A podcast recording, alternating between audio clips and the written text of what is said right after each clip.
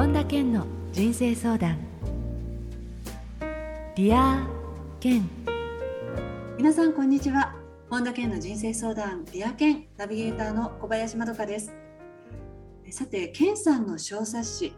幸せな小金持ちへの8つのステップが20年前の1991年10月20日から配布されました。そこで小冊子リリース20周年記念として作家やコンテンツ作成に関してリスナーの皆さんからいただいた質問を中心にケンさんに立体話法でお答えいただこうと思います。ケンさん今回もよろしくお願いいたします。はいよろしくお願いします。えさて小冊子を作成されてからちょうど今年のこの10月で20周年を迎えるということでケンさんおめでとうございます。はい、ありがとうございます。なんかあのあっという間の20年でしたね。ね、この20年間、ケンさんは作家としての人生もかなりそのいる場所が景色が変わってきてるんじゃないかなっていうふうに思うんですけれども、うん、あのこの小冊子ですね「幸せな小金持ちへの8つのステップ」20年前の10月から配布をスタートされたということであのその時はまだセミリタイヤ中で作家デビューする前だったんですよね。うん、そうですね。えー、初めて作られた小冊子ということであのその時のエピソードもこの「ディアケンの」あの以前お話を伺って注文した数がとても多くて、さばくのが大変だったなって そうそうそうそう。お話もされてましたけれどもあの小冊子ってね当時まだそんなにこう自分で作って配ってっていう風にしてる人っていないんじゃないかなって思うんですがそうですね。ねなぜその20年前の当時消費冊子にまとめて配ってみようっていうふうに思ったんですか？あのー、一般のねそのこう出版の形態っていうのがその、まあ、今でもそうなんですけどこういきなり例えばじゃあその講談社とか PHP さんとかサンマークさんに行って本出してくださいって言っても無理なんですよね。うん、で、その、こう、そう、オーディションがあるわけでもなく、やっぱりご縁で執筆依頼があって本を書くっていうのが一般的なんですよね。で、自分から売り込まないでいくなら見つけてもらう方法がなかったんですよね。うん、なので、その中村天風さんが僕の心のメンターなんですけど中村天風さんが一番最初にやったのは辻絶法って言ってその道行く人に普通の道でね辻絶法してたところからスタートしたわけですよ。まあそれでその辻絶法っていうのはまあ皆さんとかってこう普通に喋ってるわけですよね。でそれを見た人が有名な陸軍の元帥の方が、えー、中将だったかなあの、あなたはこういうとこでやるべき人たちじゃないからって、うちに来てくださいって言って、で、そこから天風会につながっていくんですよね。えなので、僕も、まあ、こう、道端で普通に喋ってたら誰かが声かけてくれるんじゃないかっていうふうに思って、で、小冊子を書いてそれをプレゼントしていたら誰か必要な人に届いていって、必ずどなたかそういう出版社とかそういう人に目に留まれば、出版の話が向こうから来るに違いないと思ってやり始めたんですよ。なので僕としては、その、出版社の人に見つけてもらうための一つのやり方だったんですよね。はい。その小冊子を作成して配り始めて、うんうん、どのぐらいで出版の声っていうのはかかったんですか？えー、っと、だからものの本当に2ヶ月、3ヶ月ぐらいじゃないですか？はい。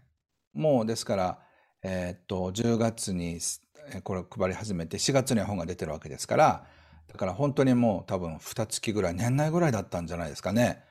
すごいスピードですね。はい。なので、あの、まさか自分が一冊の本を書く分量があると思ってなかったけど、そのゴマブックスの遠藤玲樹さんって方に、いや、書いてみてくださいって言ったら、いや、もう一冊あるかなって言ったけど、書き出したら書けたんですよね。そうなんです。まあ、そうやって20年前にお世話になりました。はい、ということで、えー、今回はその小冊子を作成して20周年ということを記念して、えー、最近は文章を書く方法やコンテンツの作り方に対して、うん、リスナーの皆さんから多くの秘訣をいただいているということもありまして今回は作家コンテンツに関する QA 特別版としてお届けしたいと思います。はい、よろしくお願いいたします。はい、よろしくお願いします。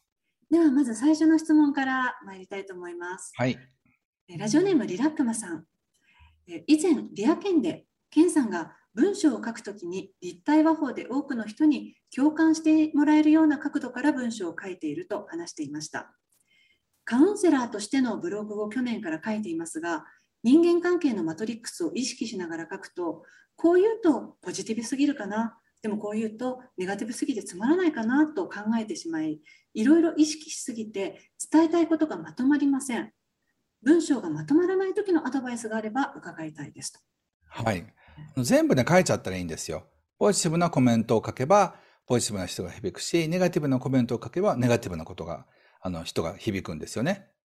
なので僕の中では全部の人にこう響くというよりは、この一行は今人生で苦しんでる人のために、この一行は今いい感じの人のためにっていうふうになってるので、どこが良かったって線引いてもらったら、ポジティブな人とネガティブな人って全然違うところに線引くんですよね。はい。だからいろんなことをもう思うがままに書くのがいいと思います。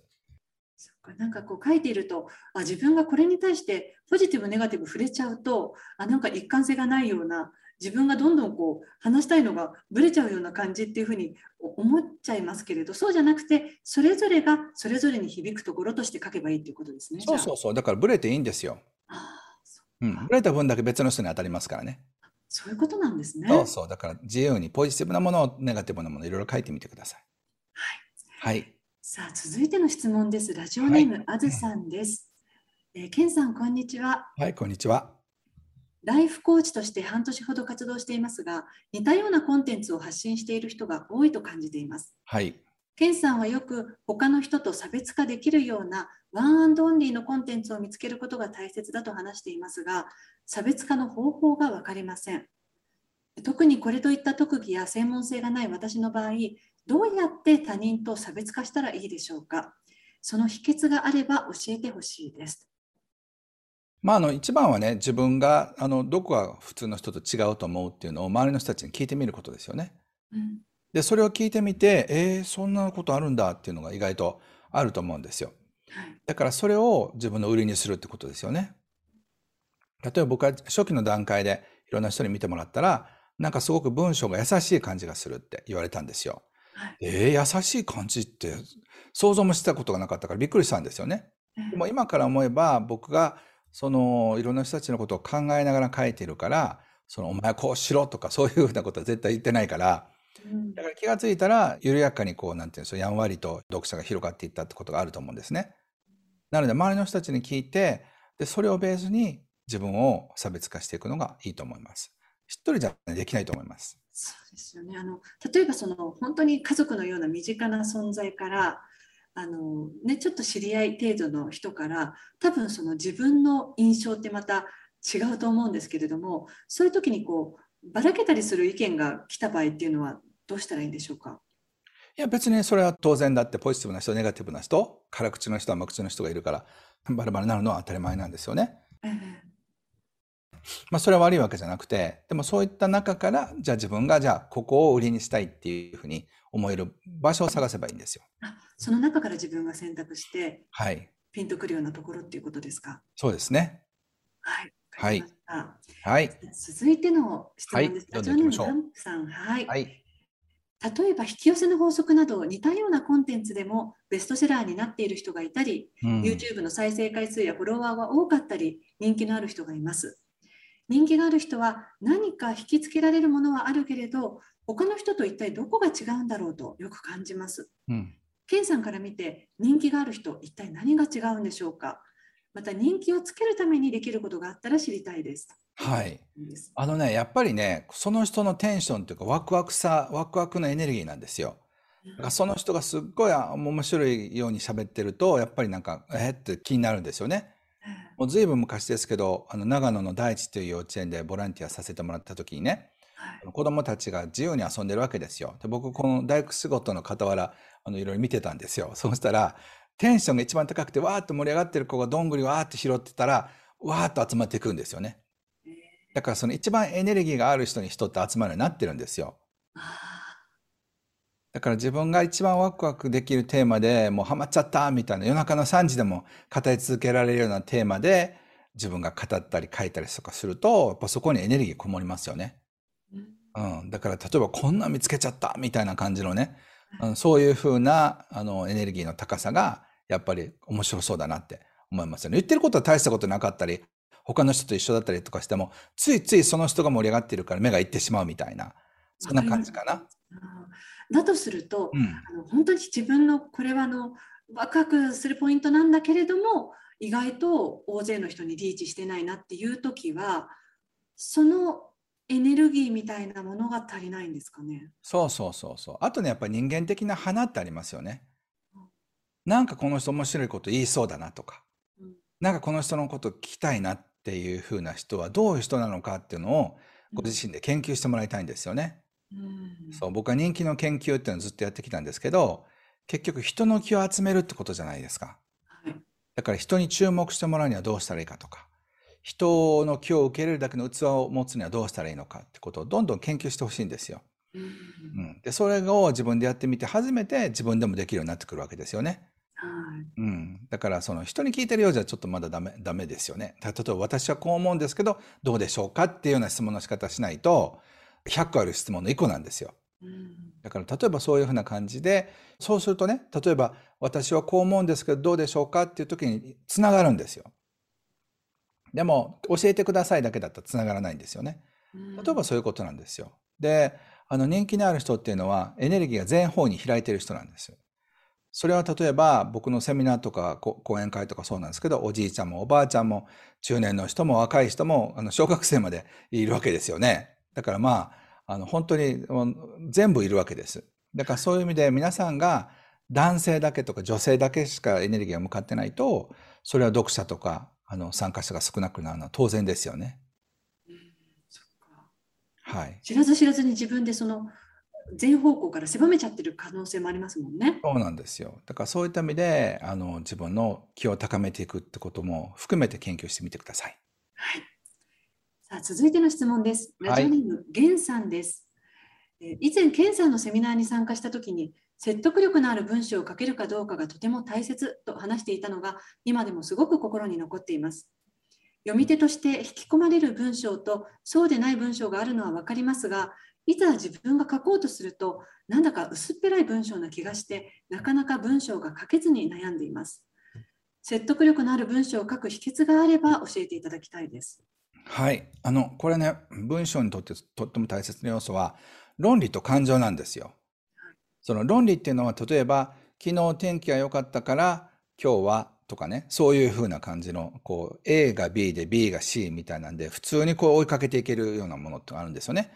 感情っていうのは、例えば、めっちゃパンケーキ美味しかったんですとかっていう風に言ったら、なんかその美味しさが伝わってくるけど、あパンケーキ美味しかったですって言ってもなんかあんま伝わってこないって。だからその理論的な流れがすごいスムーズで、感情的にもぐっつかまれるような、まあ言ってみれば IQ と EQ みたいなものが必要なんですよね。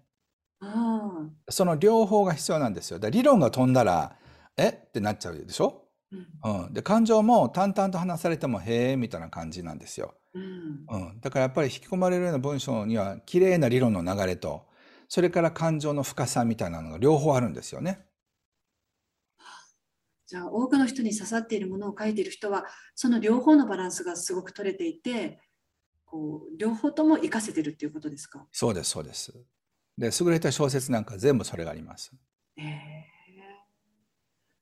そうやって例えばベストセラーの本とかを見てみるとあ、うん確かにここはそうだなって思えるとなんか取り入れる一つにできそうですよね参考にそうですね。そうだからそれがねすごく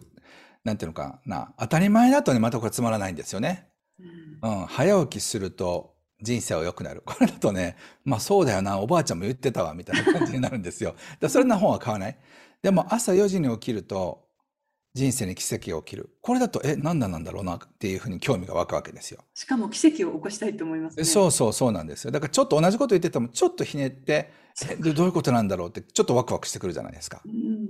うん。だから例えばそういうのがタイトルに入っておくと、面白そうだなって思うんですよね。朝4時起きの魔法とかだったら、え、なんか朝4時に起きるとなんかいいことあんのかなっていうのでちょっと気になりますよね。はい、うん。でも早起きししようとかだったら、そうだよね、みたいなんで、別にわざわざ本を買おうとは思わないし、わざわざブログも読もう読もうと思わない。ううんん。だから例えば、早起きしようの会とかっていう風なブログなのか、朝4時起きの魔法のブログだったら、なんか、ちょっと興味が湧いてきますよね。例えばそういうことですね。全然違いますね。例えばそれが同じようなことを言ったとしても、うん。ちょっとその切り口とか、こう、表に出す文章の角度でそれだけ違うってことですよね。そうなんです。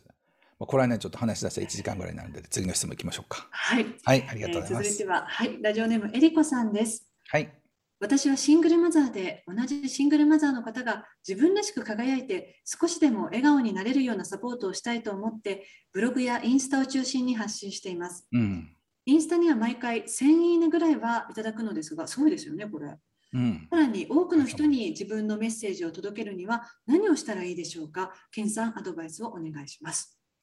はい。あの、多分ね、そのシングルマザーの人は読んでくださったとしても、それ以外の人に広わ広まってない可能性があるんですよね。なので、10いいねとかじ20いいねだったらもう知り合いしか読んでないってことなんです。1000いいねっていうのは知らない人も読んでくれてるはずなんですようん。なので、その中でなんでいいねっていうふうに思ったかというと、あ、自分もそう思った。共感できる。頑張ってねっていうのがいいねになってるわけですよね。うんでも、これ面白かったなってか、めっちゃ面白いとか、友達に読ませようとか、友達のシングルマザーに読んでもらいたいっていうところまでは広がってないってことなんですよ。だから、読んだ人がたまたま誰かに紹介されて読んでみたいなのが1000ぐらいなんですよね。もしこれが5000いいねとか1万いいねになろうと思ったら、この良かったっていうのがくだらなかった。まあまあだったら普通、ちょっと良かった。すごい良かった。めっちゃ良かった。もう死ぬほど良かったっていうのがランク付けあるとすると、1000いいねっていうのはまあまあ良かったぐらいなんですよね。で、も、もうこれはもうシングルマザーの友達にとかお姉さんに読ましたいっていうふうになると、それでこれ転送してっていうふうになるわけですよ。で、ツイッターだったらリツイートみたいなことが始まるわけですよね。だから、今、まあまあのこと書いてらっしゃるんですけど、心にまで刺さってないんですよね。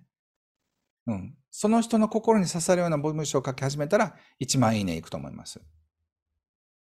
そこの大きな違いは何ですか？今のとその刺さるっていう意味でのだ。から、簡単に言うと、へえ、みたいな程度なのか、めっちゃ感動したっていうのかですよ。うん例えば、同じことを書いてたとしても、こう、夕焼けが綺麗だった、以上、みたいなのだったら、へえぐらいじゃないでしょ？だからそれだったらたまたま読んだ人はいいねってするかもしれないけど、わざわざ友達に読まそうと思わないんですよ。でも例えば最後の夕日っていう風な、例えばブログがだとして、えー今朝なんか気持ちが落ち着かなかった夕方になって、えー夕焼けを見て初めて思い出した。今日はおじいちゃんの命日だ。みたいな形で、最後におじいちゃんと見た夕日の話が書いてあったとしたら、なんか、あこれいい話だなと思って転送したくなったりとかするわけですよ。だからその、あーって感動とか面白かった、よかった、すごい役に立ったっていう、その辺が出るかどうかってことですよね。うんするとそこが1000から1万になる。はい。なので、はい普通のこと書いちゃってるんですよ。なので、もっと感動すること、すごく自分が感謝することとかっていうのが出ないと、あの、ね、子供がの笑顔を見ただけで、今日も感謝だった。これ普通すぎるんですよね。それだとそんなにいいねはもらえない。ということになると思います。はい、ありがとうございます。はい。さあ、続いて6つ目の質問です。ラジオネームしんさんから。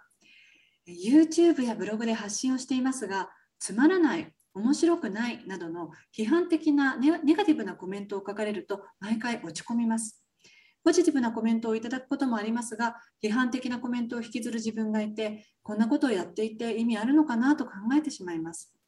批判的なコメントをもらったとき、どう捉えたらいいでしょうか？何か対処法や考え方などあれば教えていただきたいです。はい。あの、批判的なあのコメントなんか2つあるんですよね。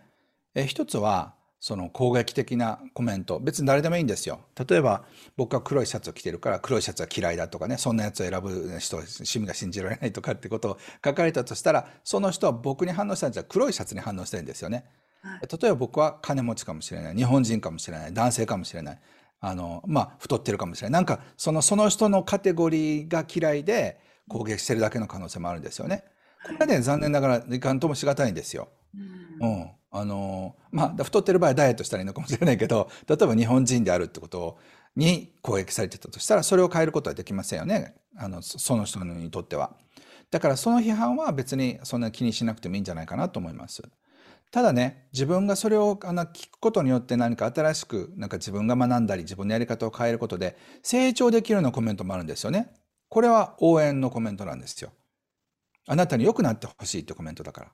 だからどちらかというと、これはめっちゃありがたいコメントなんですよね。だからまずその2つに分けるっていうことが必要なんですよ。あ、これ聞かなくてもいいやつ。だからその人がイライラしたりとか、なんか自分のことをかっこよすぎるとか、モテすぎるとか、綺麗すぎるとかって、ああ、嫉妬されてんだなっていうので、こちらからお帰りくださいみたいなコメントなんですよ。で、こちらの方は自分が真摯に聞くことによって成長することができるコメントなんですよね。だからそれはものすごく愛のコメントなんですよ。だから単なる自分のことを攻撃するコメントに関してはきれいに流し、愛のコメントは温かく受け取って、あ、そうか、こうやったら変われるって思ってくれて、わざわざ時間取ってエネルギー取って書いてくれたんだな、ありがたいなっていうふうに思えますよね。あのネガティブなコメントでも一緒くたになって受け取ってあがっかりってするのではなくて、うん、今健さんおっしゃったように応援の方に捉えたら全然自分の受け取り方も変わってきますよね。そうなんですよ。でそしてあのただ単に批判のための批判のコメントってもあるんですよね。うん、うん、それはねもうその人の問題だから。だってイライラ、ね、そうそうイライラしてただけかもしれないしお金持ちが嫌いなのかもしれないし男性が嫌いなのかもしれないしモテる人が嫌いなのかもしれませんよね。あれ持てない人が嫌いなのかもしれない。まあ、その人の、まあ、あの感性ですよね。うんうん、で例えば甘党が嫌い、辛党が嫌いとかって言ったら、もう変えられないでしょ、その人は。はい、だからその人と違うってだけで攻撃してくる人に関しては、そんなになんか落ち込む必要は全くないと思います。はい。さあ、それでは最後と7問目の質問です。はい。ラジオネーム、秀人さんです。私も健さんのようなベストセラー作家になって文章を通じて多くの人に夢を与えるようになりたいと考えています。健さんはなりたい姿を意図して行動することが大切と話していますが、うん、理想の未来と現状にあまりに差がありすぎて落ち込むことがあります。自分への期待が高すぎるのかもしれませんが、かといって現状に感謝するとそれで満足してしまい、夢が叶わないんじゃないかと無力感のようなものを感じることがよくあります。うん現状に満足しながら目標に向かって行動する時の秘訣感謝と期待の感情の間で心が揺れた時どうしたらいいかアドバイスをお願いしますと。うんまあ、とにかくこの方、秀人さん、文章もうまいし、言ってることが明確だから、すごく作家の才能あると思いますね、まずね。はい、で、あの、僕20年前、ちょうどだから20周年だって思うんですけど、20年前僕もベスト、世界的ベストセラー作家になろうと思って始めて、最初に会ったゴムボックスの葉山さんという社長さんに、1000万部売ろうと思ってて、最初の100万部はゴマさんでお願いしますとかって言って、すごい爆笑されて、あんた出版のこと分かってんの？って言って、いや、分かりませんって言ったら、そうだろうねって言って、すっごい楽しそうに笑われたのが覚えてるんですよ。で、あの、あれがだから20年前の話ですよね。で、そのことを思い出してみたときにね、あの、僕は世界的ベストセラー作家になるっていうのは、もうとんでもない幻想、とんでもない勘違いだったわけですよ。20年前は。うん、でも、時間が経つにつれ、ちょっと売れるようになって、まあまあ売れるようになって、日本でベストセラー作家になってっていうステップがあって、ようやく今に至るわけですよね。だから大きな夢も、ヘンリー・フォードが車を作りたいとか、スティーブ・ジョブズが全てのね、家庭に自分のパソコンがね、キッチンに置かれるようになりたいって、まあ、当時はありえなかったわけじゃないですか。その時にありえなかった夢が今は実現してるわけですよね。だからそういうことを考えると、すべての夢はスタートするときはゼロだし、幻想なんですよ。なので、そこを期待して、それが実現していなかったからというと落ち込む必要は全然ないんですよ。だって今はまだゼロ地点なわけだから。だから、富士山に登るときに最初に例えばね、800メートルとか1000メートルぐらいから登るとしても、そこのところではまだ別に上がってないわけだから、まあ言ってみれば、そのほぼほぼゼロみたいなもんですよ。ここから上がる分だけゴールに近づいていくわけだからね。かそこで落ち込んだりする必要は全然ないってことです。まずね。うん、ただ、その着実に近づいていくためには行動しなくちゃいけないのも当然なわけで。でその着実な行動ができる人とできない人でベストセラー作家になる人とならない人の差が出てくると思うんですよね。それはまた違う話。はい、うん、だからまあそれはもう簡単に2、3分で説明できませんけど、でもどんな人だって最初の一冊から書いてるわけだし、はい、村上春樹さんも最初の一冊から書いてるんですよ。この間僕はあの自分の書棚見てたら村上春樹デビュー10周年っていうチラシが入ってたんですよ。だから僕は学生時代に買った本で、それも中古屋さんで買ってるから、本当に村上春樹さんがデビュー10周年の時の本なんですよね。はい、そう。で、新進気鋭のとか書いてあったから、おお、そうか、村上春樹さんだって当時だからまだ30代、40代とかでしょ？だから、そういう時があったわけですよ。だからそういった意味で、この秀人さんにもまだ before、一冊も書いてない状態があり、一冊目があり、二冊目があるってことを考えると、全然未来はあり得ると思います。なので、その今の自分に着実に自分はそっちに行ってるってことに感謝しながら、過度な期待をせず、でもちゃんと目標地点が見えてるっていう状態が、あの理想の状態に近づいていってるっていう感じじゃないでしょうか。ね、みんな最初の一歩はあるわけですもんね。どんな人だって。そうなんですよ。なので、それは別に落ち込む必要はないと思います。はい。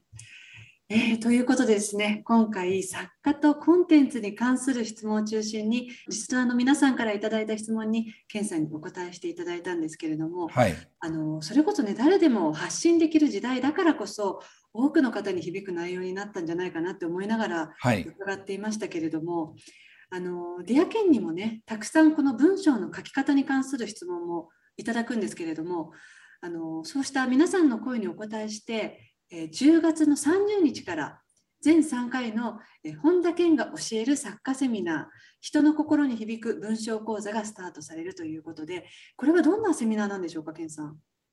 これはですね僕はあの出版をこの小冊子からですが始めてちょうど20年経ったのでこの20年でいろんな人たちに教わったことそして自分も800万本まで本を売ったので何が売れるものなのか売れないものなのかってこともよく分かってると思うんですよね。で、その何が売れなかったか何が売れたのかっていうこと、まあこれはある意味神のみぞ知るってところもあるんですけども、まあそういうふうなこととか文章の書き方とか、一回その、